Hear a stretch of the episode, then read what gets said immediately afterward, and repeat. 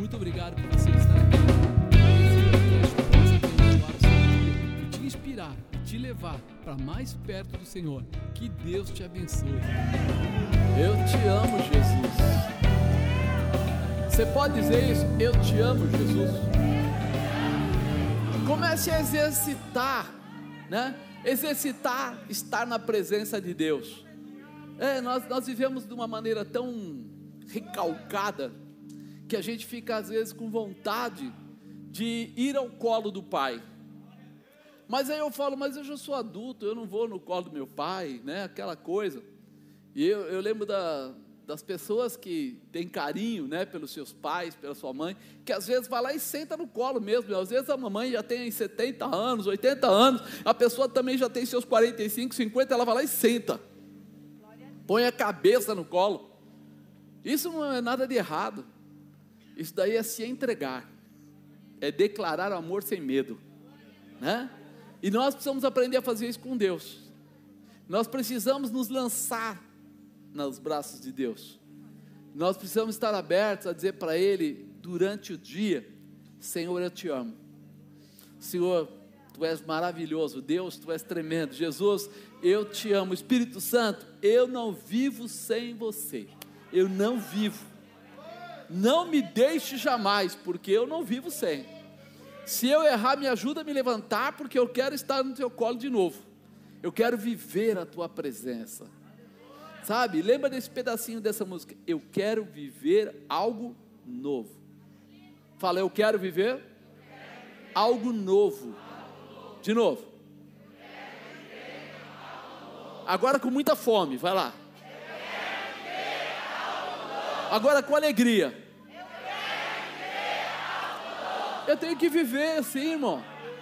Eu tenho que acordar de manhã já pensando, eu vou viver algo novo. Mas eu estou desempregado. O algo novo pode ser uma porta de emprego, pode ser uma empresa, pode ser tudo de novo. Eu não sei o que você pode precisar. Olha lá, usa-me, Senhor. Já tem outra frase aí para você gravar. Quando você entender essas coisas, você vai começar o seu dia de forma diferente. Não olhando para as dificuldades, mas olhando para o Senhor que resolve todas as dificuldades. É, porque a dificuldade vai existir? Vai, irmão, nós estamos na terra. Nosso descanso não é aqui, segundo a Bíblia, nosso descanso não é aqui. Então nós temos que estar preparados, posicionados, determinados para olhar lá para o futuro. Porque se eu olhar para agora, talvez não seja o melhor dia. Mas se eu olhar para a promessa que está preparada para mim, para você, aí eu vou dizer assim: sou mais que vencedor por aquele que me amou sou mais que vencedor. Ele me amou de tal maneira que só a vitória me contempla. Só a vitória, só a realização. Então vamos lá, nós estamos aqui numa, numa série mergulhando no poder. E você viu que o pessoal tem testemunhado. Isso fora aqueles que gostam. Eu falo sempre isso, mas não adianta, né? O pessoal gosta de testemunhar para mim, para a bispa. Aí eles escrevem para a gente. Olha, aconteceu um milagre e tal, tal, tal. Eu acho maravilhoso. Mas tem um problema. O bom do testemunho é para a igreja, né? para que todos saibam, para que levante o caído, desanimado, né? aquele que está desvalido, ele ouça o testemunho, se fortaleça e receba. Então, quando você tiver testemunho, pode escrever para mim, não tem problema, eu sempre leio, né? mas faça o seguinte: escreva também para a igreja, para que todos saibam, que tenha acontecido um monte, né? um nem dois não, é, pelo menos, vai, uns 15 por semana a gente tem ouvido. Só que de repente as pessoas aí é que estão precisando. A manifestação do Espírito Santo está contida num coração que é quebrantado. Quando o seu coração entende que Jesus Cristo é o Filho de Deus, que veio a essa terra em carne e em sangue, sabe, aquele que veio para nos salvar, daí em diante, entra em você uma coragem totalmente diferente, porque não depende de você. Jesus ser o Filho de Deus depende de você. Jesus ter passado pela cruz foi por causa da sua força, por causa do seu dinheiro, da sua oferta que você deu. Foi isso? E Deus amou o mundo de tal maneira que enviou o seu Filho unigênito para que todo aquele que nele crê não pereça, mas tenha vida eterna. Então, foi para te dar a vida eterna que ele fez tudo isso. E a vida eterna, sabe o que quer dizer? Nada mais do que levar você para morar com ele. Vai gostar de você assim lá nos confins da terra, né? Como é que pode gostar de mim, um cara tão atrapalhado que nem eu, e ele descer para morrer na cruz, para me dar salvação, para que eu tenha condição de morar com ele lá no céu? Como é que se explica isso? Vai, irmão, você que é mais inteligente que eu, explica isso para mim. Olha lá. Tem pregador aí na plateia. É misericórdia, é amor. Né? É amor. Ele amou você tanto, tanto, tanto que ele esqueceu dos seus pecados. Agora, se ele amou você tanto que esqueceu dos seus pecados, né? Ele, ele pagou o preço dos seus pecados para te levar com ele. Você acha que ele não pode te dar uma cura? Você acha que ele não pode prosperar a tua casa? Você acha que ele não pode, sei lá, trabalhar para a restauração do seu casamento? Você percebe? O impossível, o dificílimo, ele já fez. O resto que você pedir agora, desculpa, é água com açúcar. Seja lá o que você pedir, é pouco. Por isso, hoje, eu quero falar como tema transformação com ressurreição. Diga transformação com ressurreição. Você sabe, cada dia nós estamos aqui falando, colocando uma das essências, né? A essência como base e a essência também como unção sobre a sua vida. E a essência de hoje é a mirra. Fala, mirra. É. A mirra no hebraico quer dizer fluir, né? A palavra no hebraico quer dizer fluir. Fluir quer dizer ter vida, né? Quer dizer ter continuidade. Então, quando eu falo de ressurreição, o significado literal é voltar à vida ou fluir.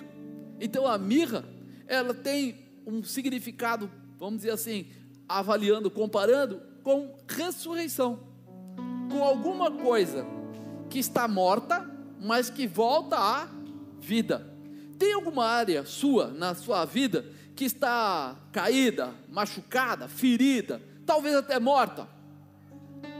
Porque hoje nós vamos colocar a unção da mirra sobre ela e vai ressurgir. Vai haver uma ressurreição em qualquer área da sua vida. Nós cremos nesse poder. Você crê nisso?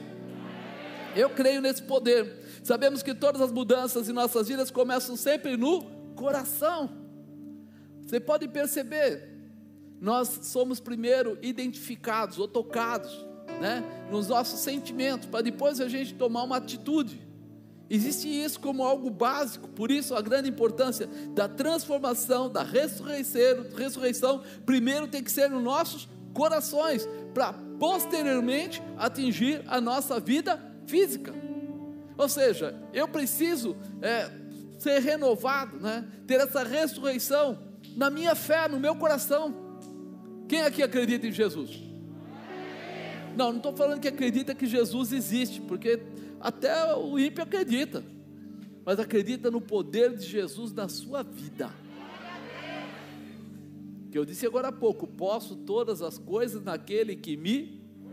Quem é que te fortalece? Quem?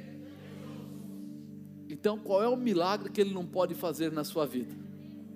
Mas você reparou que primeiro ele tem que entrar no nosso sentimento, no nosso coração? Quando eu falo coração, eu estou falando no nosso sentimento. Ele tem que entrar lá, lá na nossa alma. Por quê? Porque é onde eu acredito, é onde eu guardo as minhas emoções e sentimentos.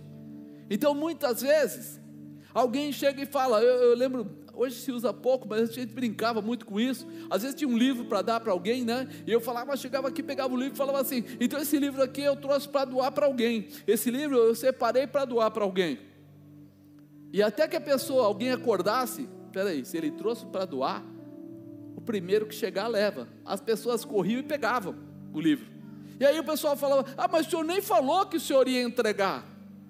Eu não falei que eu ia entregar com todas as letras, mas quando eu falei eu trouxe o livro para doar, automaticamente eu trouxe o livro para entregar. Para quem? Para quem acreditar, para quem desejar.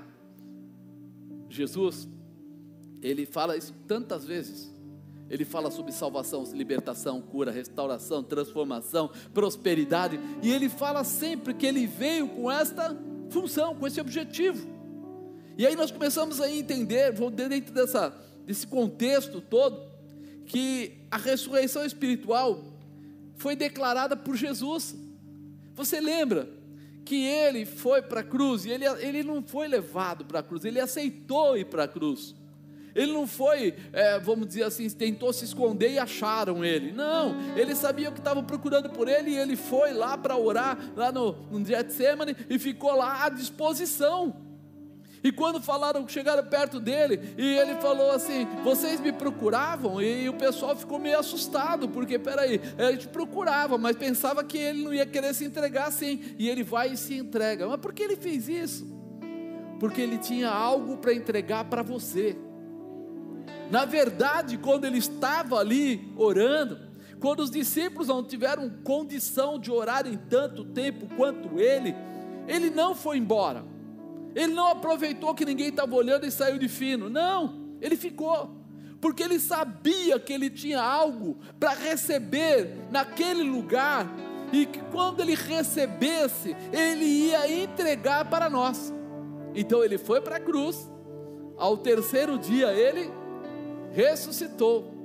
E ali diz que ele deixa o corpo físico e assume a ressurreição. Só que aquela ressurreição que ele assume não foi para ele, porque ele já era espírito, porque ele já era poderoso, porque ele já tinha o melhor. Mas aquela ressurreição, sabe o que ele fez? Ele foi até lá e falou: É para você, é para você, é para você, é para você. Eu vim aqui para colocar o meu corpo naquela cruz, para pagar o preço do seu pecado, para dar a você a vida eterna, a ressurreição. Então a gente começa a perceber que nós mesmos muitas vezes não acreditamos naquilo que nós já temos. Você já recebeu, já está em seu poder. A ressurreição que Jesus preparou ali espiritualmente, Ele deixou para você de uma forma especial. Mas essa ressurreição que Ele começa a demonstrar, antes, Ele foi até uma pessoa chamada Lázaro, e Ele mostrou que a ressurreição não era uma coisa específica ou única que ia acontecer só nele ou através dele. Ele vai lá, as irmãs de Lázaro, eu estou resumindo bastante, né? porque a bispa falou que eu demorei demais nos últimos cultos, então eu estou enxugando tudo. Né? Mas ele vai até lá, e quando ele, ele chega até lá, as irmãs choram.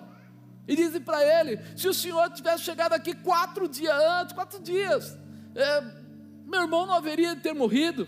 E ele falou: onde é que está? Falou, coitado, olha como ele está conduído. Ele quer saber onde é o túmulo. Talvez ele queira ir lá também, né? Prestar uma homenagem.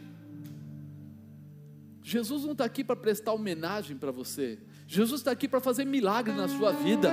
Jesus está aqui para trazer a você a realização. Ele não foi lá para chorar no pé do, do, vamos dizer, do túmulo. Ele chega lá e ainda fala com o Pai, fala com Deus. Ó, eu não falo em voz alta para que o Senhor me ouça, porque eu sei que o Senhor me ouve. Eu falo para que eles ouçam. Você sabe que o milagre já está em você. E você não precisaria nem sair falando. Se você começasse a falar com Deus sozinho, você e Ele, se você começasse a se entregar a Ele, falar com Jesus, o milagre já viria sobre a sua vida. E quando Jesus diz assim: tira a pedra, ele já estava dizendo assim: pessoal, tira a incredulidade do caminho, por favor. Tira os medos de vocês, por favor. Não, Jesus, já fazem quatro dias, ele já está cheirando mal. Jesus estava preocupado por cheirar mal? Você acha que Jesus está preocupado? Qual foi o pecado que te derrubou? Você acha que Jesus está preocupado em saber se você é bom nessa área, mal naquela, se você tropeça, se você não tropeça? Ele está preocupado em trazer uma ressurreição na sua vida. Se você era podre, problema do podre, o podre vai sair e vai vir a cura, a liberação, a restauração, a restituição, o milagre virá sobre você. É isso que Ele quer te dar. Ele não está nem um pouco preocupado se você não é capaz, se você é frágil, se você tropeçou. Isso não é preocupação. Elas estavam. O sujo vai tirar a pedra, vai cheirar mal. Vai aparecer quem é Lázaro mesmo. Jesus não está preocupado. Ele fala assim: vamos tirar as pedras aí, pessoal porque eu vou fazer milagre na vida de vocês. Eu vou restituir a casa de vocês. Eu vou mudar a família de vocês. Eu vou liberar portas de emprego. Eu vou mudar a estrutura. Assim que você tirar a pedra. Assim que você aceitar a mudança. E é isso, ressurreição pode ser espiritual, ressurreição pode ser física. Ele está pronto para tudo, seja lá o que for né? não importa. Nunca poderemos esquecer que a ressurreição em todas as áreas da nossa vida sempre estará na dependência espiritual que se manifesta através do Senhor, Pai, Filho e Espírito Santo. Olha o que ele fala em 1 Crônicas 28, 9. E tu, meu filho Salomão, conhece o Deus teu pai, serve-o com um coração perfeito, com uma alma voluntária, porque esquadrinha o Senhor todos os corações, esquadrinha o Senhor todos os corações e entende todas as imaginações dos pensamentos. Se o buscardes, será achado de ti, porém, se o deixares, rejeitar-te-á para sempre. Ele está falando claramente. Deus já preparou tudo para você e conhece o seu pensamento e o seu sentimento. Ele esquadrinha o seu coração. Ele já sabe o que você precisa, mas Ele quer que você se lance a Ele. E Ele fala assim: você só não pode se distanciar. Se buscares, será achado de ti. Se você buscar a Deus, Ele vai te encontrar. Ele vai se liberar para você. Porém, se Deus deixares, rejeitar-te-á para sempre. Ele estava falando com Salomão. Aquele homem que foi o filho de Davi, o mais, e foi o rei mais rico, e pá, pá, pá. Ele estava falando para ele, filho querido, presta atenção. Se você buscar a Deus, Ele vai estar contigo. Se você deixar Ele, Ele vai se apartar de ti. Nós precisamos entender que a ressurreição já está posta. Ou seja, Deus quer trazer um renovo a todas as áreas da sua vida. Independente do mundo, o mundo jaz no maligno, o mundo é podre, tem uma opção de gente safada por aí fazendo um monte de coisa errada, mas Deus continua olhando nos teus olhos chamando você pelo nome, sabendo quantos fios de cabelo tem na sua cabeça e dizendo para você que não cai uma folha da árvore sem a permissão dele. Está guardado, você está protegido. Então busque ao Senhor. Por isso nunca poderemos permitir nos distanciarmos da presença do Senhor. Diga eu nunca vou me distanciar. Hebreus 3,12 fala assim: Vede, irmãos, que nunca haja em qualquer de vós um coração mau e infiel para apartar-se do Deus vivo. Não haja um coração mau e infiel. Por que infiel? Porque ele já deu a vida do filho dele por você. E o que ele espera de você é lealdade, fidelidade que você continue a ser dependente, que continue a precisar dele, mas sempre lembrando quem é a autoridade da sua vida, quem é o Senhor da sua vida, quem é que pode mudar todas as coisas. Comece a exercitar isso a partir de amanhã. Quando amanhecer o dia, comece a dizer para Ele: Tu és o meu Senhor. Eu sei que a minha vida, minha casa, minha família, meu trabalho está nas tuas mãos e que a minha vitória já foi decretada. Eu sei que a minha cura já está determinada e eu sei que vou viver o melhor. Comece a dizer isso para Ele, logo cedo. E quando vier qualquer negativa, diga de novo: que é para quebrar, para anular, para destruir todos os intentos de Satanás e para mostrar o quanto você confia nesse Deus Todo-Poderoso. Não se deixe levar pelos outros. As pessoas vão tentar, né? Colocar dúvida. Ainda que os outros não creem, você deverá estar pronto a perseverar em crer e assim receber a ressurreição, a restauração em todas as áreas da sua vida. Depende de quem? De cada um de nós. Nós podemos. Timóteo 4:1 fala assim: "Mas o Espírito expressamente diz que nos últimos tempos apostatarão alguns da fé, dando ouvidos a espíritos enganadores e doutrina de demônios." Ele está falando no, no final, né? No meio de tudo isso, no meio de tantas coisas, no meio de tudo que Deus faz, começa a aparecer pessoas que querem dizer que Deus nem existe. Começa a aparecer pessoas que vão dizer para você que você está ficando quadrado, chapado, atrapalhado, bloqueado, né? não consegue enxergar o mundo. E a única coisa que você precisa lembrar é isso. Né? Aí, vão existir espíritos enganadores e doutrinas de demônios. Vão tentar tirar a gente da posição do privilégio, da realização. Quantas vezes você viu pessoas, políticos, profissionais, né, que estão em áreas vamos dizer assim, boas, em posições boas, até mesmo casamentos e etc., bons, e trai o marido, trai a esposa, rouba o dinheiro da empresa, faz coisa que não deve. Quantas vezes a gente já viu isso? Por que acontece isso?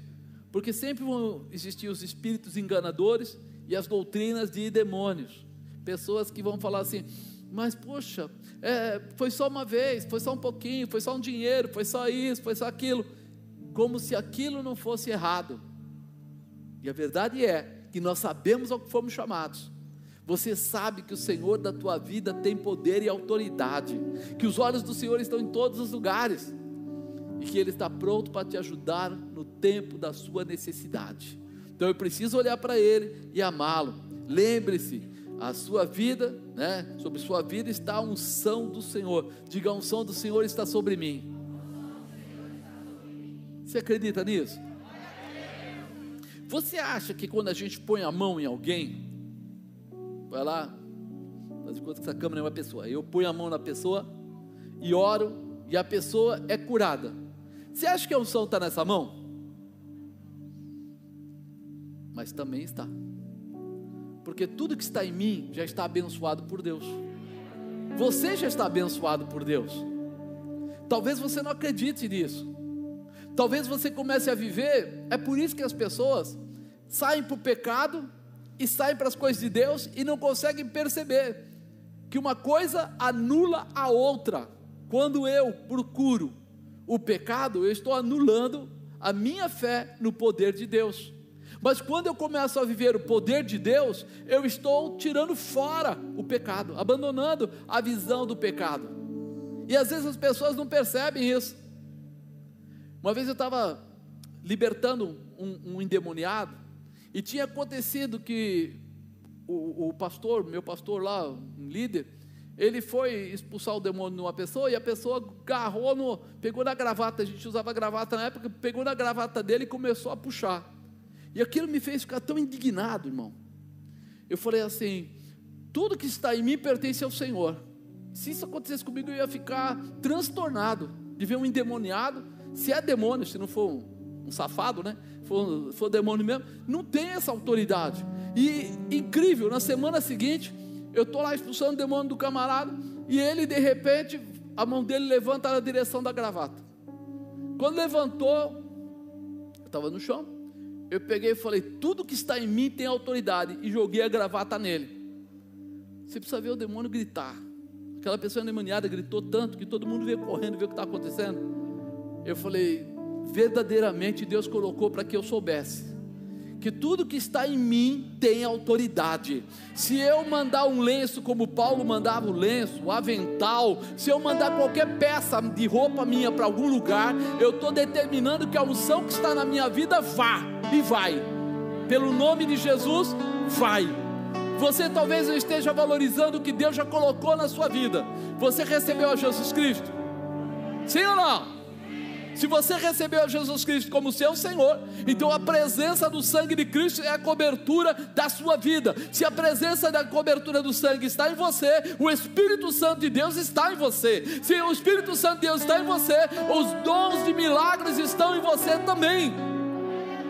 Será que você entende isso? Eu preciso imaginar que as pessoas hoje estão ficando céticas, estão ficando, sabe? Ah, não, Não, tanto faz. Eu, eu, eu, sei lá, eu toco no barzinho. Pessoa, pastor Fábio, um dia você passa aqui, ele está aqui tocando, eu te adorarei. Aí no dia seguinte você passa lá naquele bote da esquina lá e ele está lá, né? Nem sei que música que se toca hoje, mas uma música de, de, de mundo aí, né? Não lembro nenhuma, cara, deixa eu um branco aqui. Né? E de repente você está lá vendo ele tocar e fazer tudo aquilo, aí o pessoal vai, toca aquela lá, que abaixa, levanta e tal, não sei o quê. Aí você fala assim, mas esse daí não é o pastor Fábio? É, sabe o que o mundo vai dizer? É, mas ele está trabalhando para ganhar algum recurso para manter a vida dele. E aí nós vamos falar o quê? Está certo ou está errado? Por quê? Por que está errado? Porque quando nós nos consagramos ao Senhor, são dons. O que Ele tem é dom. E o dom que Ele tem, Ele consagrou a Deus. Da mesma fonte não pode sair dois tipos de água. Quando a pessoa aceita fazer as duas coisas, é porque ele já perdeu a fé.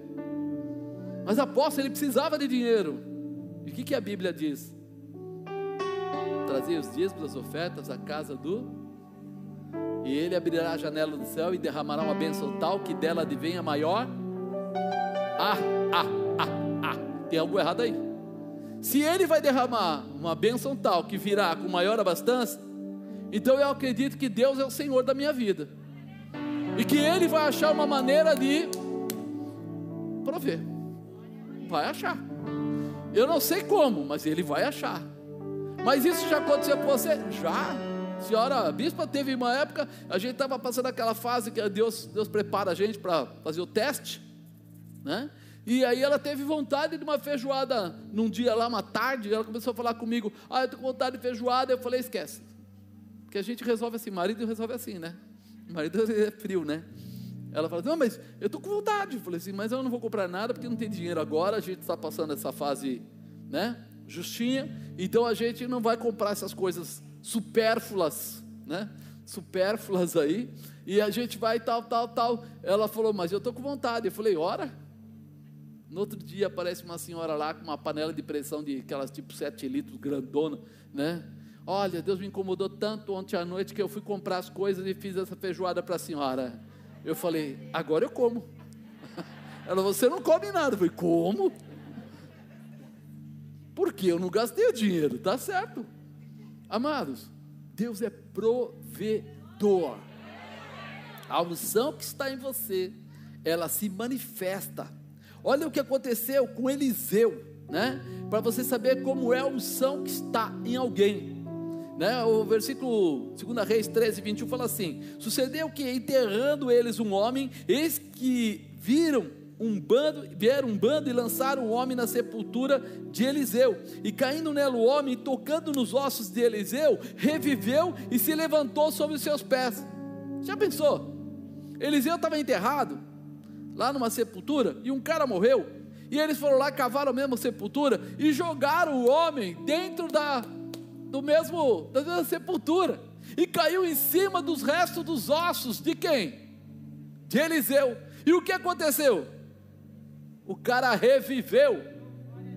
Mas Eliseu orou para isso? Não. Mas Eliseu clamou por isso? Não. Alguém disse alguma coisa? Não. Mas a unção que ainda estava em Eliseu fez aquele homem ressuscitar. É o décimo sexto. Lembra que Elias fez oito milagres, Eliseu pediu a porção dobrada, então ele fez 16? O décimo sexto foi esse milagre. Caiu em cima, reviveu. Olha para a pessoa do seu lado e fala: cuidado com esse seu corpício.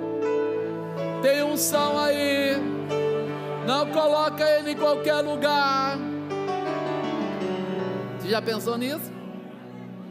Por isso que não dá para fazer de qualquer jeito nós vamos levar a sério aquilo que Deus nos deu e vamos alcançar a promessa do Senhor. Quando você clamar, Deus vai responder. Quando você pedir, Deus vai entregar. Quando você bater, vai se abrir a porta. Porque há uma unção sobre a sua vida. Creia nisso. Eu vou aproveitar uma lição prática de Ezequiel para mostrar para você como Deus gosta de ressurreição, como Ele gosta de fazer as coisas que estavam mortas reviver e trazer de uma forma especial. Está aqui em Ezequiel 37, versículo 1.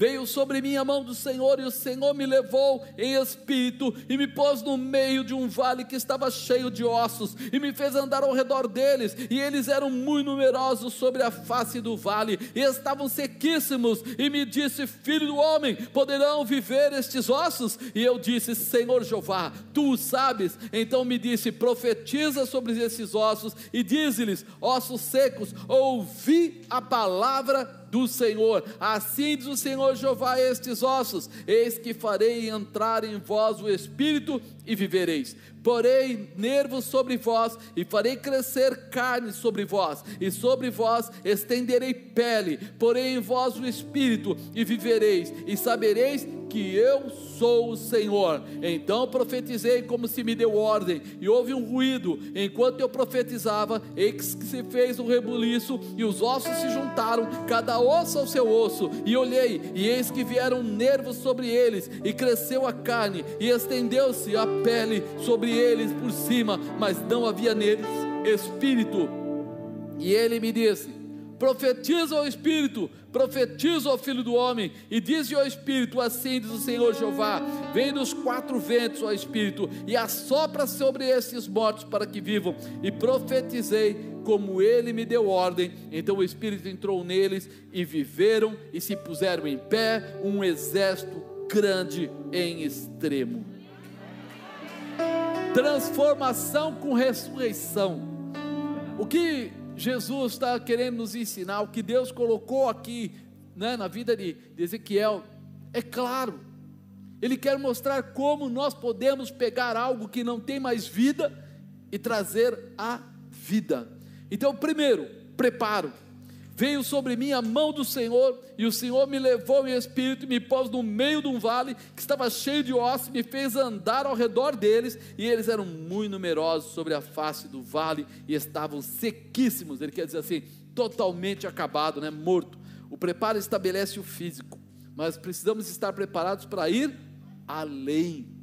Então, peraí, eu preciso entender que o Senhor vai além do físico.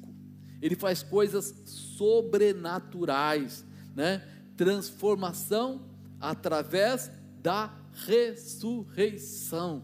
Ele vai além. Talvez você olhe para alguma pessoa, para alguma situação, para algum momento da sua vida, para alguma área da sua vida, e você fala assim: para aquilo lá não tem mais jeito. Lembra disso? Ele estava andando em volta dos ossos secos, muito secos. Deus fez ele andar em volta para quê? Para confirmar. Olha bem, tenha certeza. Porque muitas vezes, muita gente, quando a coisa, vamos dizer assim, está mais ou menos, ele acha assim: ah, foi um golpe de sorte. Ah, deu certo. Olha que sorte. Ele não pensa assim, foi um milagre. Então Deus começa aqui, botando Ezequiel para dar uma volta. Deus nos esforça, mas Ele mesmo nos ajuda. Deus nunca vai pedir para você fazer nada que Ele não venha em teu socorro para te ajudar a realizar. Ele vai querer que você tenha um posicionamento. Mas quando você tiver um posicionamento, ele se levantará com você para te dar o apoio necessário para que você alcance o objetivo, aquilo que foi determinado. Né? É, o que você chama de prova, o Senhor chama de preparo. Diga o que eu chamo de prova, Deus chama de preparo.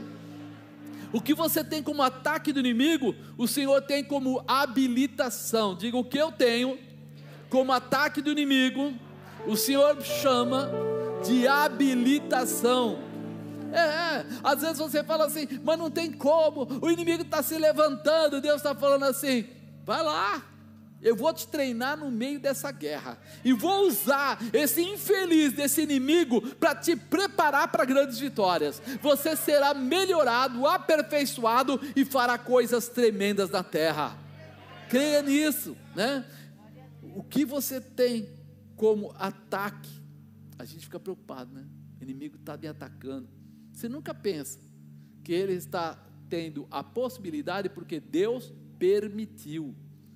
Se não cai uma folha da árvore sem a permissão de Deus, se ele está te atacando, é porque Deus está falando para você: ei, acorda, desperta, se prepara.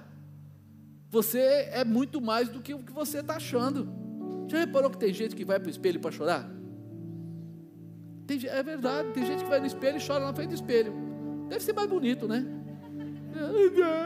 Aquela coisa toda. Parece que ele se sente mais melhor, vai, vamos dizer, na situação. O que, que é isso, irmão? Você foi chamado para ser vencedor. Não para olhar para a derrota achando que ela é uma grande coisa, mas olhando para a vitória para lembrar que o seu Deus é soberano, superior, tremendo, glorioso, poderoso, fiel, justo, verdadeiro e eterno. Não vai te pegar, não vai, é muito mais. Não se preocupe, o seu treinador nunca deixará o seu discípulo sozinho. Se Deus está te treinando, Ele nunca vai deixar você sozinho. Ele é o seu treinador, ele sabe que você precisa. Então, segundo, predisposição, na transformação com ressurreição, a predisposição é muito importante. E me disse: Filho do homem, poderão viver esses ossos? O que, que você diria? Se Deus chegasse para você, e aí, pode acontecer esse milagre? O que, que você falaria? Nem sim, nem não? Você ficou mudo agora? É assim? Olha a sabedoria de Ezequiel. Senhor, tu o sabes. Senhor, se o Senhor quiser que vive, vai viver. Se o Senhor não quiser que vive, não vai viver. Porque o poder todo é seu. O Senhor é soberano. Ei, de repente a predisposição dele de obedecer, de estar à disposição, é clara. Quem confia em Deus? Eu perguntei agora, quem confia em Jesus aí? Se você confia em Jesus, deixa que Ele vai te mostrar o melhor caminho. Às vezes a gente não enxerga. Às vezes a gente fala, Senhor, eu devo ir, eu não devo ir, eu devo ir, eu não devo ir. Fica naquela, né? Vou, não vou, vou, não vou, vou, não vou. Vai orar, irmão. E Ele vai te direcionar. Se não for para ir, Ele vai colocar, falar para você, oh, fica tranquilo, dá um tempo aí. Se for para ir, ele vai falar assim: se levanta e vai. Mas, pô, é perigoso. Não é perigoso quando ele te mandar, porque ele é o seu cuidador. Se ele enviar, ele está cuidando. Se ele mandar ficar, ele está cuidando. Obedecer é a razão. O Senhor espera que estejamos prontos a acreditar nele.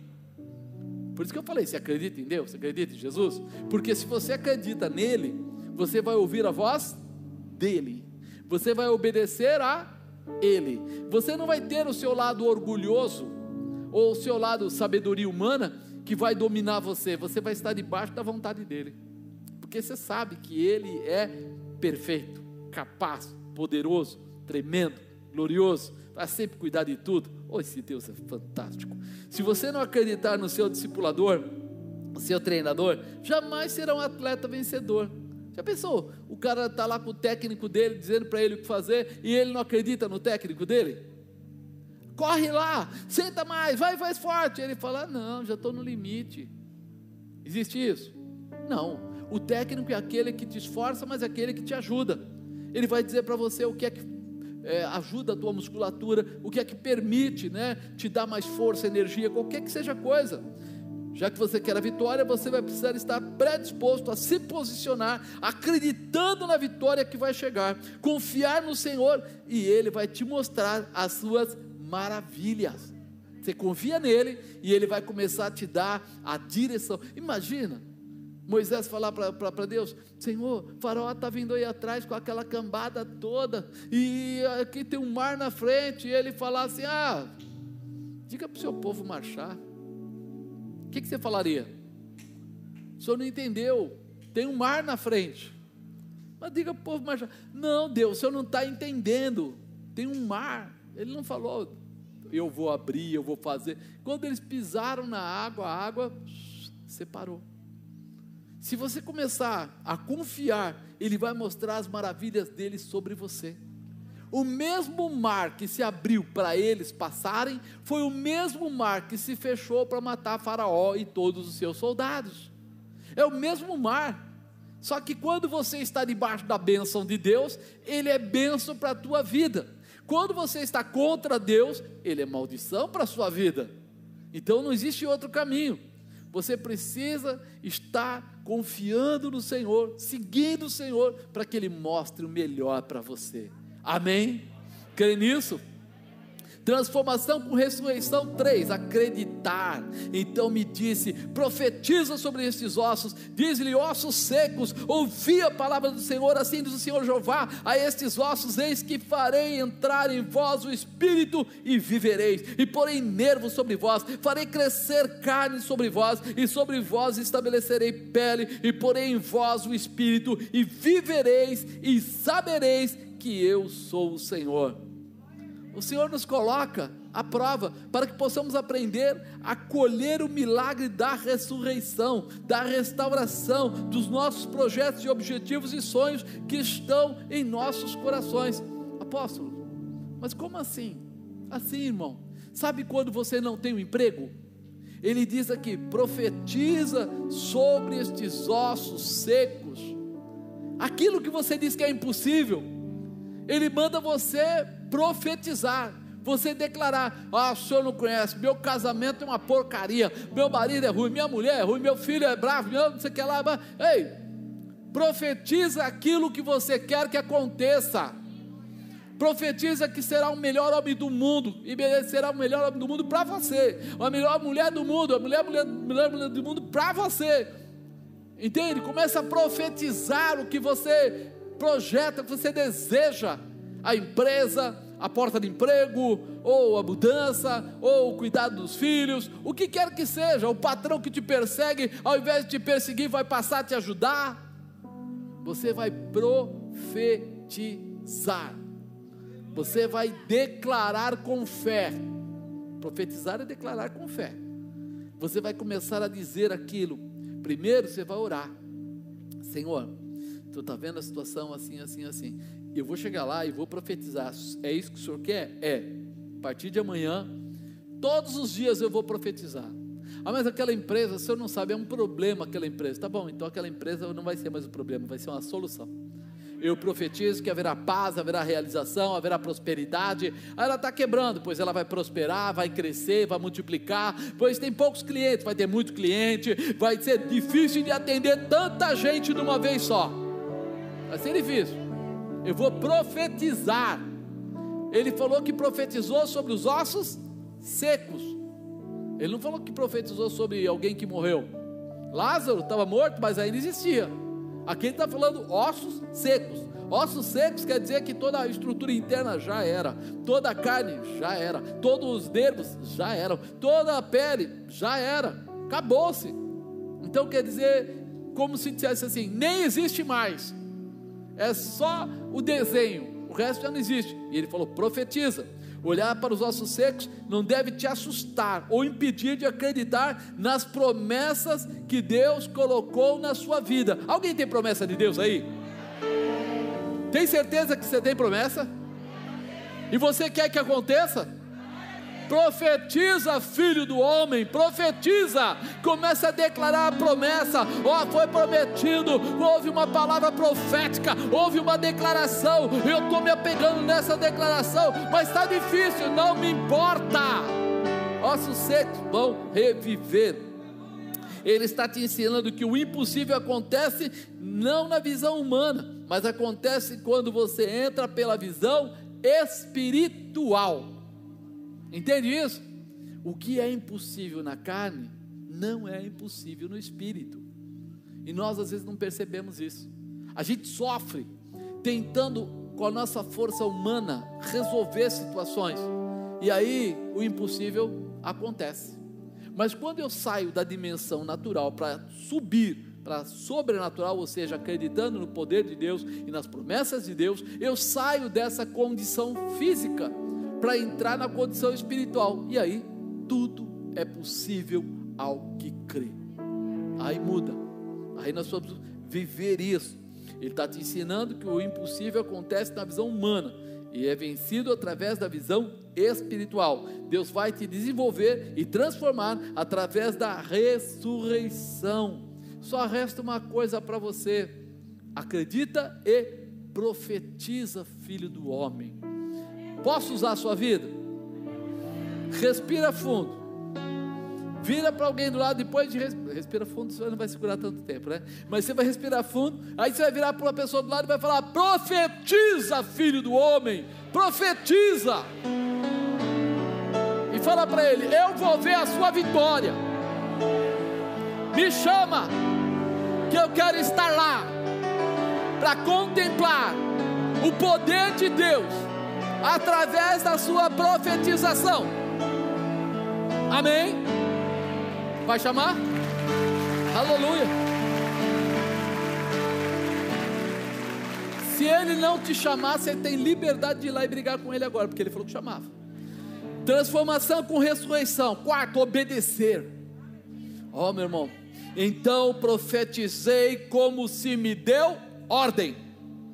Deus dá ordem para nós e a gente fica com as perninhas tremendo. Ah, mas eu não sei se vai dar certo, eu não sei. Peraí. Profetizei como se me deu ordem. E houve um ruído enquanto eu profetizava. E eis que se fez um rebuliço. Ossos se juntaram com, com osso. Fez o quê? Você já reparou que quando você começa a profetizar ou orar por alguma coisa, parece que piora na sua casa? Apóstolo do céu, comecei a orar pelo meu marido. Nosso homem está o capeta, meu Deus. Irmão, desculpa, irmã, desculpa, está funcionando. Porque está chacoalhando tudo. Está chacoalhando. Sabe o que quer dizer isso? Que olha o que ele falou aqui profetizei, olha, houve um ruído enquanto eu profetizava. Enquanto eu profetizava, aí que se fez o rebuliço e os ossos se juntaram, cada osso ao seu osso. Até para consertar precisa bagunçar. É, você, um dia você vai chegar na sua casa e teve uma festa, uma festa legal, né? E aí as crianças comeram um monte de bolinha, de coxinha concrete, concreto, concrete, né? E tal, e caiu embaixo do sofá, e caiu embaixo da mesa, e a sala ficou bagunçada e tudo. Agora você fala assim: vamos arrumar essa sala. A primeira coisa que você faz é levantar todos os móveis, sim ou não? É puxar o sofá, arrancar o tapete, afastar a cortina Aí houve um rebuliço. Ah, bem naquela hora chega aquela sua vizinha fofoqueira, entra na casa, olha e fala: Meu, que bagunça tá nessa casa. E você pensa: o sofá tá virado de perna para cima, a cadeira tá lá na cozinha, a mesa tá não sei o que, porque ela viu o momento do rebuliço. Mas daqui a pouco, você já passou o pano, a vassoura, já fez tudo, já botou um cheirinho bom lá. Aí agora você começa a colocar as coisas no lugar. Aí daqui a pouco aquela vizinha fofoqueira foi embora, volta mais tarde. Quando ela volta, fala: Nossa, que linda que ficou essa casa. Não é assim? Pois é, meu irmão. Vai ter rebuliço sim, mas vai ter vitória também, vai ter realização, vai acontecer. É isso que ele está dizendo. Se você obedecer, vai acontecer. Se você seguir as descrições que Deus te dá, profetizar, se posicionar como Deus lhe deu a ordem, vai ter rebuliço, mas vai ter vitória. E olhei, e eis que vieram nervos sobre eles, cresceu a carne, estendeu-se a pele sobre eles por cima, mas não havia neles espírito. Estava bonito, ficou legal. Mas espera aí, ele assumiu tudo, colocou em ordem, mas vamos falar assim que faltava o cheiro. Ficou bonitinho, mas faltava aquele cheirinho, perfuminho, aquela coisa, vida, né? Falta vida. Aqui nesse momento, nós percebemos que ele obedeceu e nós entendemos que sem obediência não haveria realização. Fala, sem obediência não há realização. Eu preciso estar disponível para ouvir a voz de Deus e fazer, profetizar exatamente como Ele me deu, do jeito que Ele falou. Apóstolo, mas veja, mas você reparou como as pessoas têm desculpa para tudo? Irmão, então você vai chegar lá à noite, você vai ungir a sua casa toda, mas apóstolo, de noite, é bem a hora que a gente descansa, todo mundo quer assistir a novela, todo mundo quer. O que, que Deus falou? Para ir lá à noite e para ungir à noite? Pois você vai lá e vai ungir à noite, você não vai falar nada. mas passa a mão em tudo e unge toda a casa. Deixa o pessoal assistir a novela, vamos falar, sai da, da frente da televisão, olha, está atrapalhando, peraí, não sei o que, você está com a mão suja de óleo, passando em tudo, ungindo tudo, e vai andando e vai fazendo. Por quê? Ele falou para você um dia à noite. Acabou. Preencha a sua ficha lá não sei aonde. Mas apóstolo, na empresa não estão contratando. Quem perguntou para você se estão contratando? A palavra veio para você preencher a ficha. Então você vai lá e faz o seu currículo lá, coloca lá. Entendeu? Para com esse negócio de querer explicar. Milagre não se explica, se recebe. Então, na hora de receber, a explicação não vai funcionar, porque se a pessoa se eu começar cientificamente querer explicar milagre agora, a gente precisa estar preparado. Eu lembro de um japonês um, que nós conhecemos que ele ficou lutando contra Deus, não queria obedecer, um cara super inteligente, mas ele era japonês, natural, né? E ele não queria obedecer, ele tinha que ir para o Japão, ele sabia que Deus ia mandando ele para trabalhar lá, mas ele falou assim: não vou. Mas Deus falou que lá que você vai ter uma obra lá, então não vou. Perdeu o emprego, passou todas as dificuldades dele. Aí um dia ele não aguentou mais. E ele estava lá chateado. Ele falou: tá bom, eu vou, eu vou fazer alguma coisa. E aí ele foi mexer nos jornais do pai dele. O pai dele era japonês e lia em, é, jornal em japonês. E estava lá no jornal, em japonês, dizendo que precisava de um profissional da área é, de gerência de informática é, para uma fábrica de componentes, né, de computador, lá no Japão. Ele olhou, esse cara sou eu. Aí ele pegou o jornal e foi até a empresa que estava lá marcada. Ele foi até lá, chegou para o cara e falou: Eu vim aqui para uma vaga assim, assim, assim, assim. E o camarada pergunta para ele: Como você sabe dessa vaga? Ele falou assim: Está no jornal. Ele falou: Não, o jornal só vai sair depois de amanhã. Como você sabe de uma vaga que vai sair no jornal depois de amanhã, porque está na minha mesa para mandar para a redação, para poder imprimir lá o negócio fazer. Ele falou: Não, porque eu tenho um jornal aqui de um ano atrás e a vaga está aqui. Era a mesma vaga que eles precisavam, na mão dele estava o jornal. Um ano antes saiu a mesma vaga. E quando o cara olhou para aquilo, não acreditou, falou com ele rapidamente, em japonês, né, para ver se ele tinha facilidade, e ele tinha. E resumindo, disse para ele: está contratado. A semana que vem você já está fora. Então prepara as suas malas que está indo para o Japão. Aí você fala assim: que loucura é essa? Quando você não obedece, as coisas ficam difíceis. Quando você obedece, até o jornal do ano anterior está te dando a porta de emprego para você. Você precisa estar disponível para ouvir e colocar em ordem. Então, comece a profetizar agora mesmo. Profetize a sua ressurreição. Vida nova. Eu não sei qual é a área que você quer. Não sei, você que vai dizer. Qual é a área que você gostaria que ela se renovasse, que ela nascesse, que ela tomasse vida? Sabe o que é tomar vida? É aquilo que te consome com prazer. É, porque às vezes o pessoal se consome, mas sem prazer. Às vezes não se consome, fica tranquilo, parado lá, mas não tem alegria nenhuma. Mas tem coisas que ocupam o nosso dia. Tem coisas que é, às vezes fazem você, né? trabalhar dobrado, como dizem, mas traz uma alegria, uma satisfação. Você sente assim, é isso que eu queria para a minha vida, é desse jeito. Eu tenho a minha casa, ela não é a casa maior do mundo, mas é a casa que me faz feliz. Fico tranquilo lá. Eu fico feliz com o que eu tenho. Então comece a profetizar agora mesmo. Vira para a pessoa do lado e fala: ó, se liga aí, tá? Eu vou profetizar e você vai ver o resultado. Quinto e último, realizar no espírito. Eu preciso aprender a trabalhar no sobrenatural. E ele me disse: profetiza ao Espírito, profetiza ao Filho do Homem, e diz ao Espírito: assim diz o Senhor Jeová: vem dos quatro ventos, ó Espírito, e assopra sobre estes mortos para que vivam. Vem dos quatro ventos. Agora você percebe que a coisa não está mais simplesmente no físico. Agora ele está falando de vida, de alegria, de futuro, de poder, de autoridade, de determinação, mudança completa.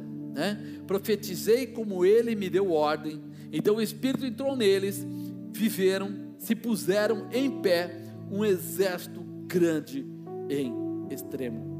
Você sabe por que muitas vezes você alcança o objetivo, mas aquilo não te satisfaz? Porque ainda não tem a manifestação de Deus naquele negócio. Esse, esse exército já tinha juntado os ossos, já tinha juntado os músculos, já tinha juntado os nervos, já tinha colocado a pele, já estava bonitinho, tudo bonitinho, mas faltava vida. E nós muitas vezes não percebemos isso. Cristão que não tem manifestação de Deus, que o Espírito Santo não tem liberdade, ele hoje está bem e amanhã ele está mal. Depois ele está bem, depois ele está mal. Depois ele está bem, depois ele está mal. Mas depois ele está bem, mas depois ele está mal. Não tem continuidade. Porque está faltando o que? O Espírito, a presença o poder, a autoridade, a realização de Deus em você. Na verdade, você foi concebido corpo, alma e espírito.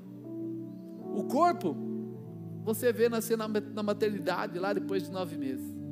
A alma é formada durante a sua vida. E o espírito? Veio de Deus e deveria tornar para Deus é a parte que pertence a Deus que está com você. Você tem em você algo muito, muito, muito, muito especial. Você tem o Espírito que veio de Deus e que deveria tornar para Deus quando essa carne acabar. É por isso que nós falamos em línguas, porque nós conversamos do Espírito com o Espírito de Deus, é o que nos liga. Ei, todos vocês podem chamar um ao outro de irmão, porque o que tem em vocês é o mesmo que foi originado, o fôlego de vida, veio de Deus. E por isso nós temos essa condição. Então, quando eu olho para cá agora, eu vejo, espera aí, vem dos quatro ventos, ó Espírito, assopra sobre estes mortos, para que vivam continuidade, continuidade, continuidade, continuidade. Quando o Espírito Santo de Deus estiver nas coisas que você está fazendo, haverá continuidade. Você se alegrará ontem, hoje, amanhã, depois, porque Ele era, porque Ele é e porque Ele sempre será. Você tem a graça, você tem a manifestação, você tem o poder, você tem a realização, você gera filho, gera os filhos dos seus filhos e há uma continuação, porque o Espírito que está em um continua se manifestando no outro. Será uma alegria você trabalhar, porque a tua empresa não é só sua, você tem Deus lá dentro. Ele é o Senhor da tua empresa, o Senhor da tua família, o Senhor da tua casa, o Senhor dos teus bens. Eu e a Bispo nós temos esse hábito, a gente começa a andar, a gente começa a agradecer a Deus pelas coisas que nós já tivemos, que, que vivemos, eh, as coisas que aconteceram. A gente começa a passar e fala: lembra esse lugar? A gente começou aqui, olha, estivemos aqui. Lembra daquele carro? Puxa, aquele carro foi uma alegria. As crianças gostavam tanto. Oh Senhor, muito obrigado. O Senhor tem nos dado motivos de realização, de alegria, de gozo. O Senhor é tremendo. E a cada dia a gente vai agradecendo por tudo que tem acontecido na nossa vida. Porque tem vida. Porque tem o Espírito de Deus em tudo que nós fazemos. Eu lembro nitidamente, eu tinha uma casa na praia, e essa casa eu não emprestava para ninguém. E aí de repente eu teve um pastor, ele falou comigo, eu peguei e emprestei a casa para ele. A esposa dele não era convertida, ele era. E aí ele cismou. E ela levou bebida para lá e coisa do tipo, e naquela casa não entrava nem cigarro, nem bebida, nada disso, não entrava mesmo, não importava. Você fuma, bebe, tudo bem. Vamos ali na praia, você fuma e bebe. Aqui em casa não. Do portão para dentro eu ungia aquela casa, porque antes disso, quando eu ia para a praia, meus filhos ficavam doentes. Eu chegava lá, eles pegavam a tal da virose, manja, virose. Eu já conheci um médico, já conheci todos os farmacêuticos da região, porque toda hora eu estava comprando alguma coisa para dar para as crianças e eu trocava de médico, paguei, fiz tudo lá. E aí um dia o Espírito Santo falou assim: Você não quer uma mudança radical? Eu falei: Eu quero uma mudança radical. Então tome uma posição radical. Aqui só vai entrar pessoas assim, assim, não vai fazer isso. Eu cortei tudo, ungi a casa, meu irmão, até o telhado. É muito doido. Subi, coloquei a escada, fui em cima do telhado, joguei azeite no telhado. Muro todo, por cima do muro. Andei em cima do muro, joguei azeite no muro inteiro.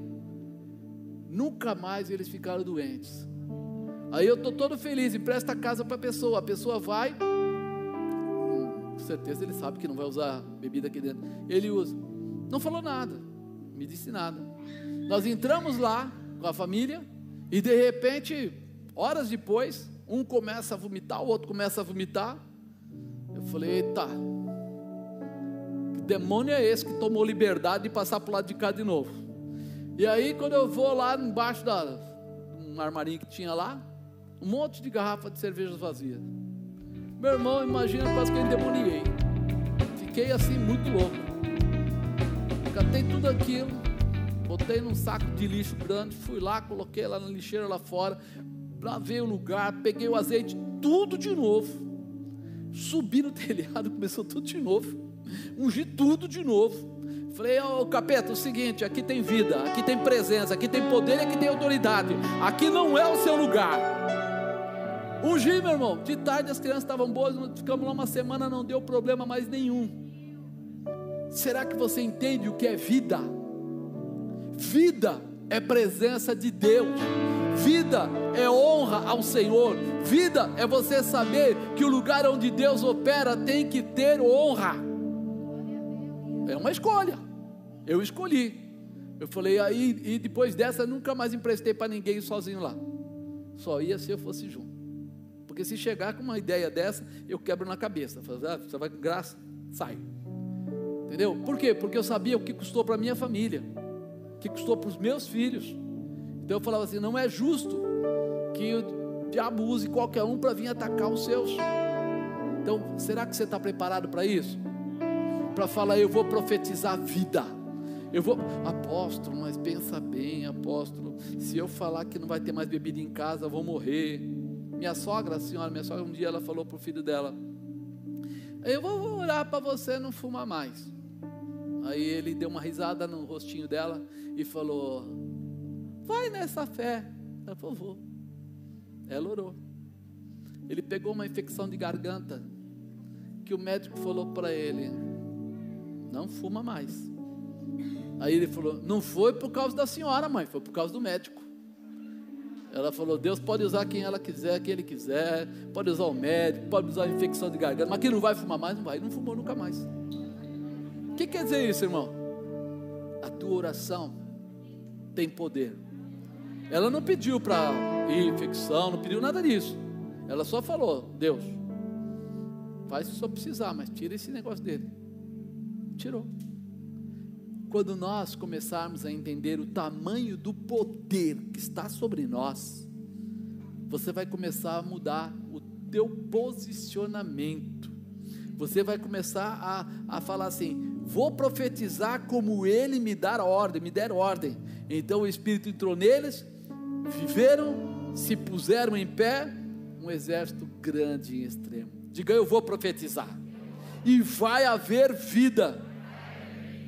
Quando todo o físico estava pronto, Deus fala com Ezequiel que ele deveria profetizar vida. Vida quer dizer continuidade.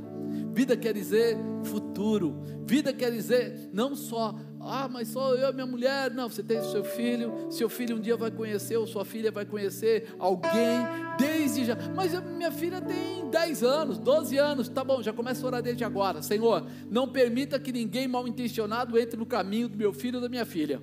Que venha a pessoa certa, porque ela vai ser feliz, e ele vai ser feliz, e ele vai ter o melhor, vai ter um ótimo trabalho, vai ser bem, vai namorar direitinho, vai ser casado, vai, já vai profetizando, meu irmão já vai lançando, porque é isso que vai trazer vida, continuidade.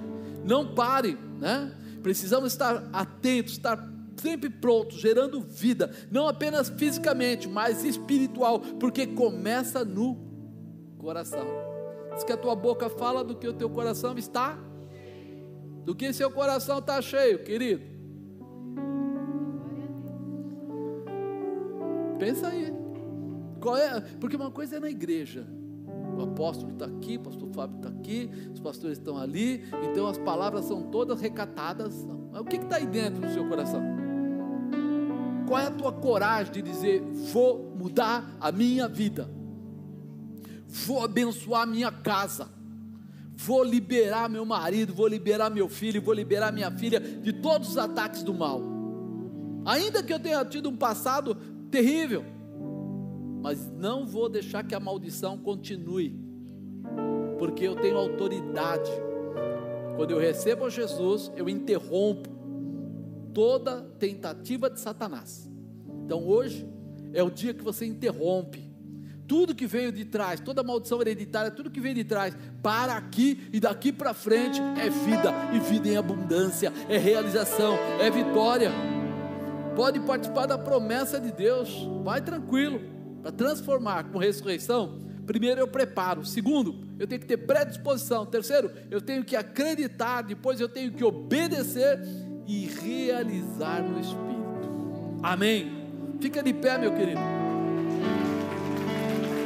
Eu creio que hoje você vai passar aqui profetizando você vai passar declarando, você vai andar nessa, nesse pedaço aqui dizendo: Eu profetizo, minha casa será abençoada, eu profetizo, minha saúde será abençoada, eu profetizo, haverá cura, haverá uma babarachuri bacantarabai, uma porta de emprego, uma empresa. Por que, que você não pode ser um empresário bem sucedido? Qual o problema? As pessoas às vezes acham que tudo isso depende de muita sabedoria. Eu digo que quando Deus começa a operar, até quem não sabe nada realiza. Quando Deus começa a operar, é, é, é, se eu começar a contar testemunho aqui, eu lembro um colega, né, um conhecido, hoje ele é pastor, mas na época nem diácono ele era, e ele tinha uma empresinha pequenininha, pequenininha mesmo, 3 por 3 uma gráfica. E ele falava assim: todo dia de manhã eu oro. Eu peço a Deus o pão nosso de cada dia. Ele esperava assim mesmo. Ele ia lá, juntava lá o impressor, a pessoa que fazia as coisinhas dele lá, oravam e falavam: Senhor, manda trabalho hoje. Eles estavam orando, das sete às oito da manhã, tocava o telefone e uma empresa falava assim: preciso de um serviço agora. E ele falava: pessoal, vai acertando a máquina, as coisas aí que eu vou buscar serviço. Aí ele saía, pegava o serviço e trazia. Mas com essa firminha pequenininha, bem humildezinha, bem. Ele comprou um sobrado. Ele era tão grande o sobrado que ele comprou que saía para duas ruas. E ele tinha, acho que era seis quartos, uma coisa assim na casa, uma casa enorme. E depois eu comecei a ver as vezes que ele foi para Israel, ele foi para Israel muito mais vezes que eu. E tinha carro zero. E com uma empresa desse tamanho, piquititica. E aí eu perguntei para ele um dia, eu falei, segredo. Ele falou, Deus. Profundamente, oração. Quando? Todo dia de manhã. Senhor, nos dá o pão nosso de cada dia. E Deus dava para ele o pão dele de cada dia, todo dia. Nem um dia ele ficou sem trabalhar. Mas todo dia, quando terminava tarde, o impressor dele falava assim: Ó, só quero te alertar que para amanhã cedo não tem serviço. Ele falava: Fica tranquilo, o dia amanhã Deus providencia. Se terminou legal hoje, está fechado. Amanhã Deus vai providenciar. E aí, quando você olha para isso, você entende que a tua vida está nas mãos de Deus. Agora, a sua parte é essa: preparo, predisposição, acreditar, obedecer e realizar no Espírito. Profetiza, filho do homem. Profetiza, porque coisas grandes vão acontecer. Coisas tremendas vão acontecer. Existe alguém no nosso meio que ainda não tenha recebido Jesus?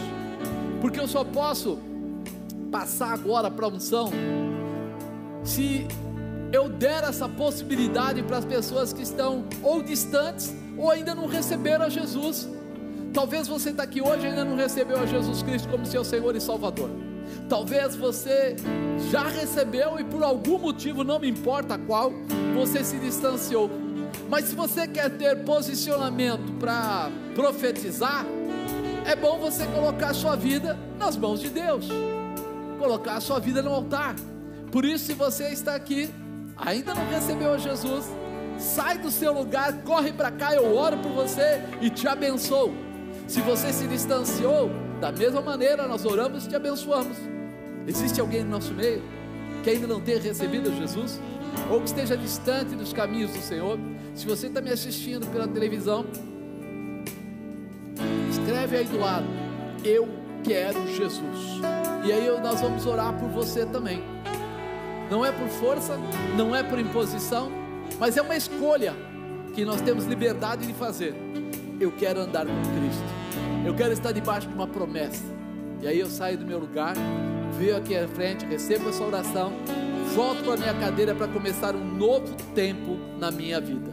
Existe alguém no nosso meio? Amém, amados? Eu vou dizer para você que você não vai conseguir profetizar se você estiver distante dos caminhos do Senhor, ou se você de repente não recebeu ainda Jesus. Por isso, eu estou te dando essa liberdade. A porta está aberta. Passa se você quiser. Deus abençoe, querida.